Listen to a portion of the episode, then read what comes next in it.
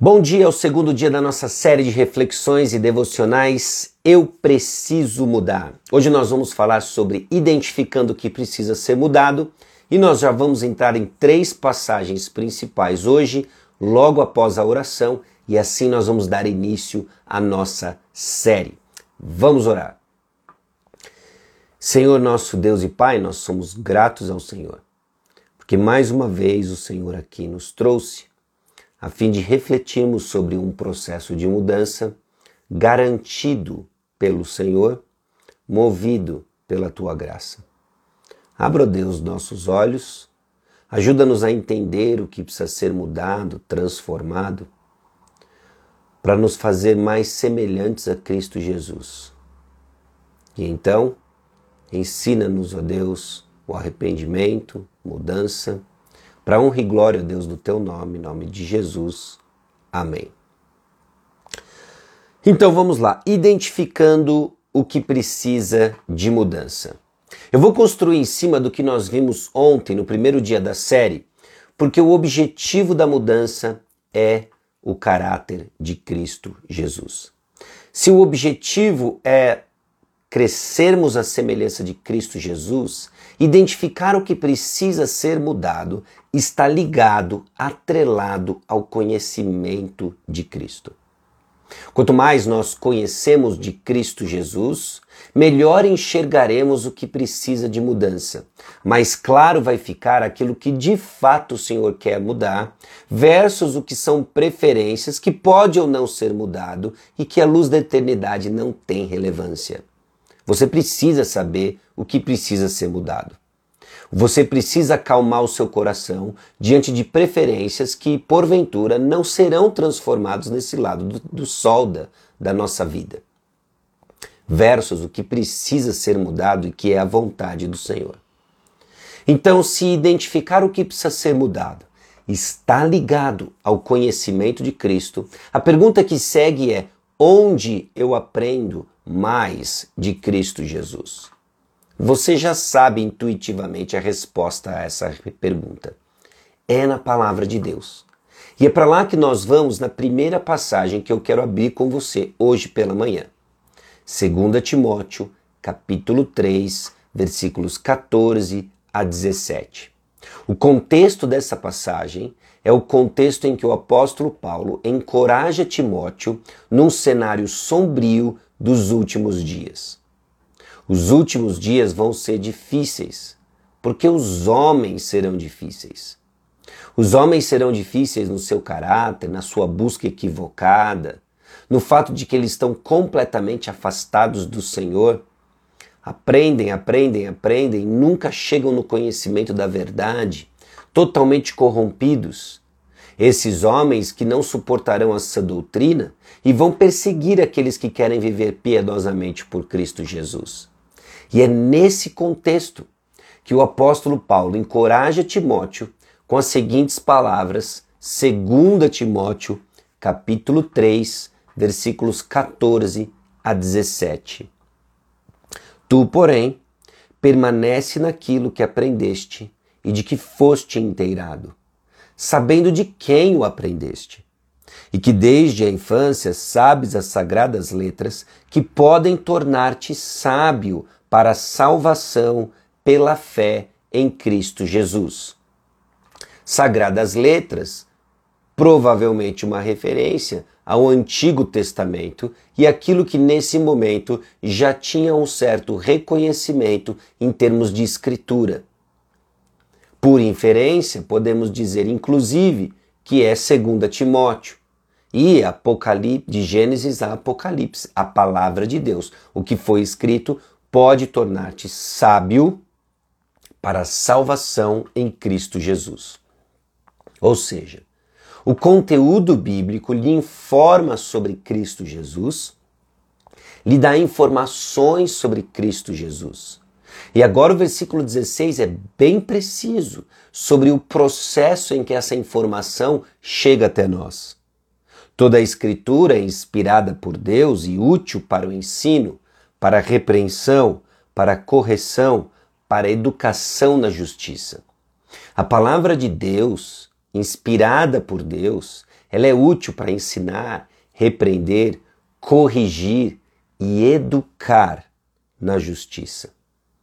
É ela quem vai fazer este trabalho de identificar o que precisa ser mudado, de ensinar o que é certo, de apontar o erro, de corrigir o erro, de nos treinar na verdade, a fim de que o homem de Deus seja perfeito e perfeitamente habilitado para toda boa obra. A palavra de Deus nos equipa para aquilo que o Senhor nos chamou para fazer. E essa boa obra aqui não restringe simplesmente ações solidárias. A boa obra que Deus preparou de antemão na eternidade passada que andássemos nela tem a ver com o caráter do novo homem, tem a ver com o parecer com Cristo Jesus.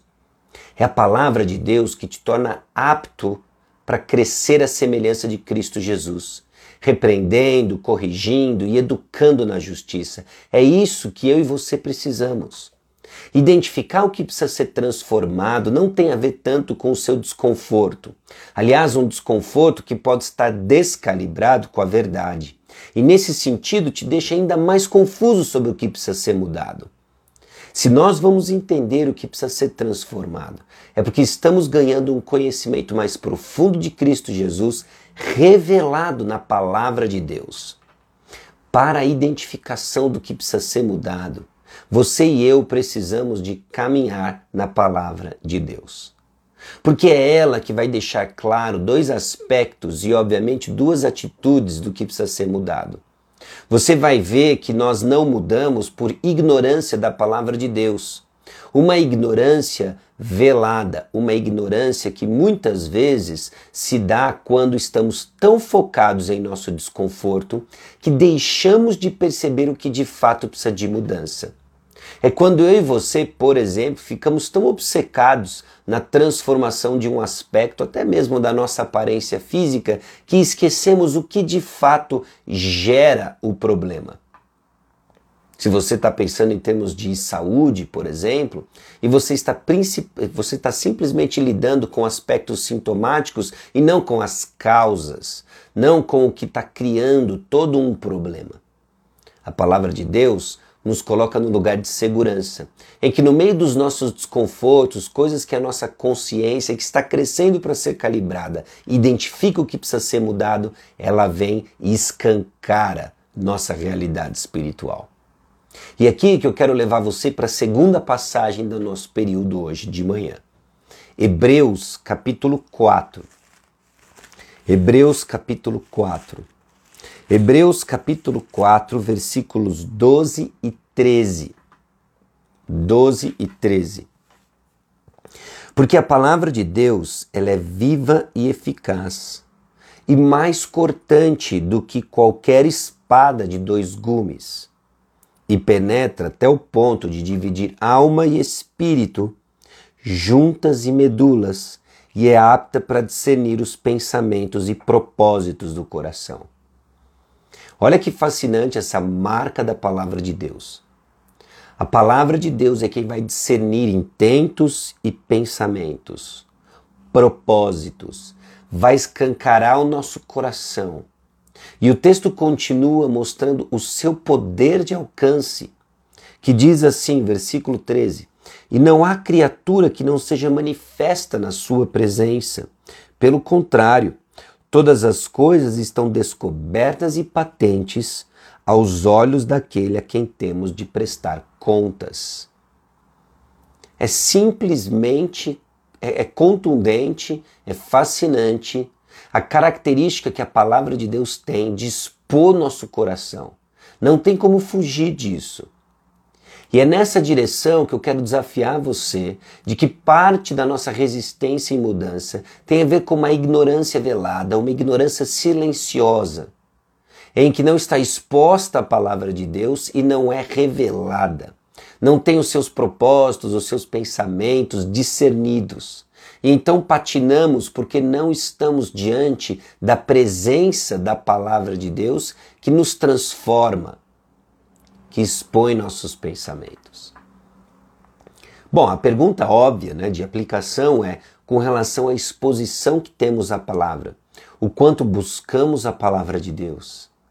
Seja no seu âmbito individual, no seu, na sua caminhada devocional, quanto também de se expor ao ensino público da palavra de Deus. Eu e você precisamos ouvir isso. Nós precisamos saber se é a palavra de Deus que traz informações de Jesus Cristo e ela então nos ensina, repreende, corrige, educa, ela expõe os intentos e propósitos do nosso coração. Não tem para onde fugir quando ela é ministrada, quando ela é proclamada. Muito da nossa falta de enxergar o que precisa ser mudado é porque não estamos expostos à palavra de Deus.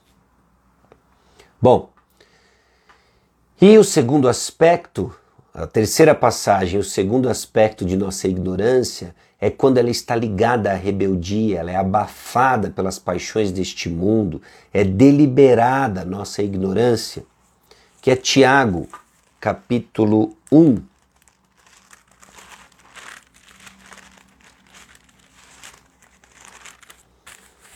Versículos 21 a 27. Portanto, despojando-vos de toda impureza e acúmulo de maldade, acolhei com mansidão a palavra em vós implantada, a qual é poderosa para salvar a vossa alma. Então ele está falando, tire coisas, acolha a palavra.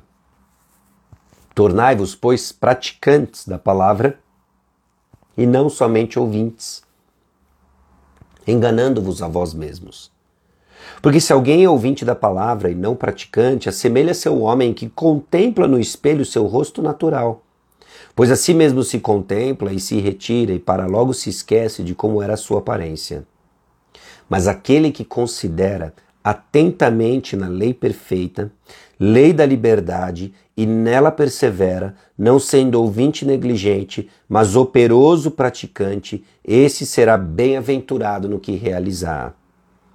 Se alguém supõe ser religioso, deixando de refrear a língua, antes enganando o próprio coração, a sua religião é vã. A religião pura e sem mácula para com o nosso Deus e Pai é essa: visitar os órfãos e as viúvas nas suas tribulações e a si mesmo guardar-se incontaminado do mundo. Tiago descreve, parece que dois vetores ou duas forças que se opõem, de que quando nós nos deixamos ser contaminados pelo mundo, quando nós deixamos, como diz o versículo 21, acumular impureza, maldade, nós não estamos acolhendo com mansidão a palavra. Muito da nossa resistência e mudança tem não só como uma ignorância sutil, velada, por desconhecimento, como também essa rebeldia em que eu escuto a palavra de Deus e não acolho com mansidão. E acolher com mansidão tem uma cara no dia a dia: é tornar-se praticante, obediente à palavra de Deus. O conhecimento de Cristo Jesus não é uma jornada intelectual não é meramente acúmulo de informações. O conhecimento de Jesus, ele é praticante, ele é operoso, ele se dá na prática. Quando Jesus chamou os discípulos e disse: "Vocês vão agora, vão fazer novos discípulos, ensinando-os a guardar tudo o que vos tenho ordenado".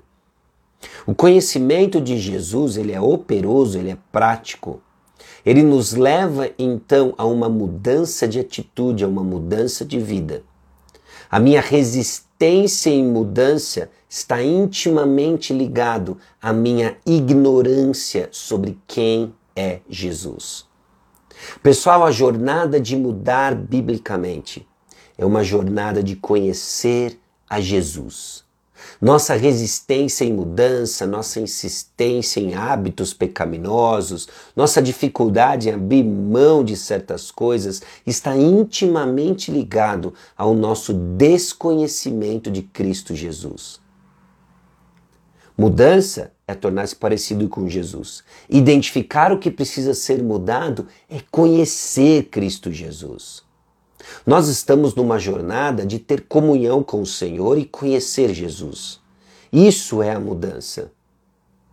Então, isso nos coloca no nosso lugar, nos ajuda a entender o que já mencionamos rapidamente no primeiro dia, mas vamos falar mais sobre isso é justamente o fato de que Jesus é o objeto da nossa adoração. É a quem nós adoramos. É o ambiente de adoração. É onde nós devemos falar sobre mudança. Neste processo em que estamos crescendo em adoração a Deus, digno de todo louvor, de toda honra e de vidas consagradas ao Senhor. Amém? Amanhã nós vamos migrar dessa identificação e vamos começar a falar em termos de responsabilidade. Nós vamos falar um pouquinho também sobre esses aparentes paradoxos entre graça e responsabilidade humana. Onde que se encaixa o que nós precisamos fazer, nossa obediência?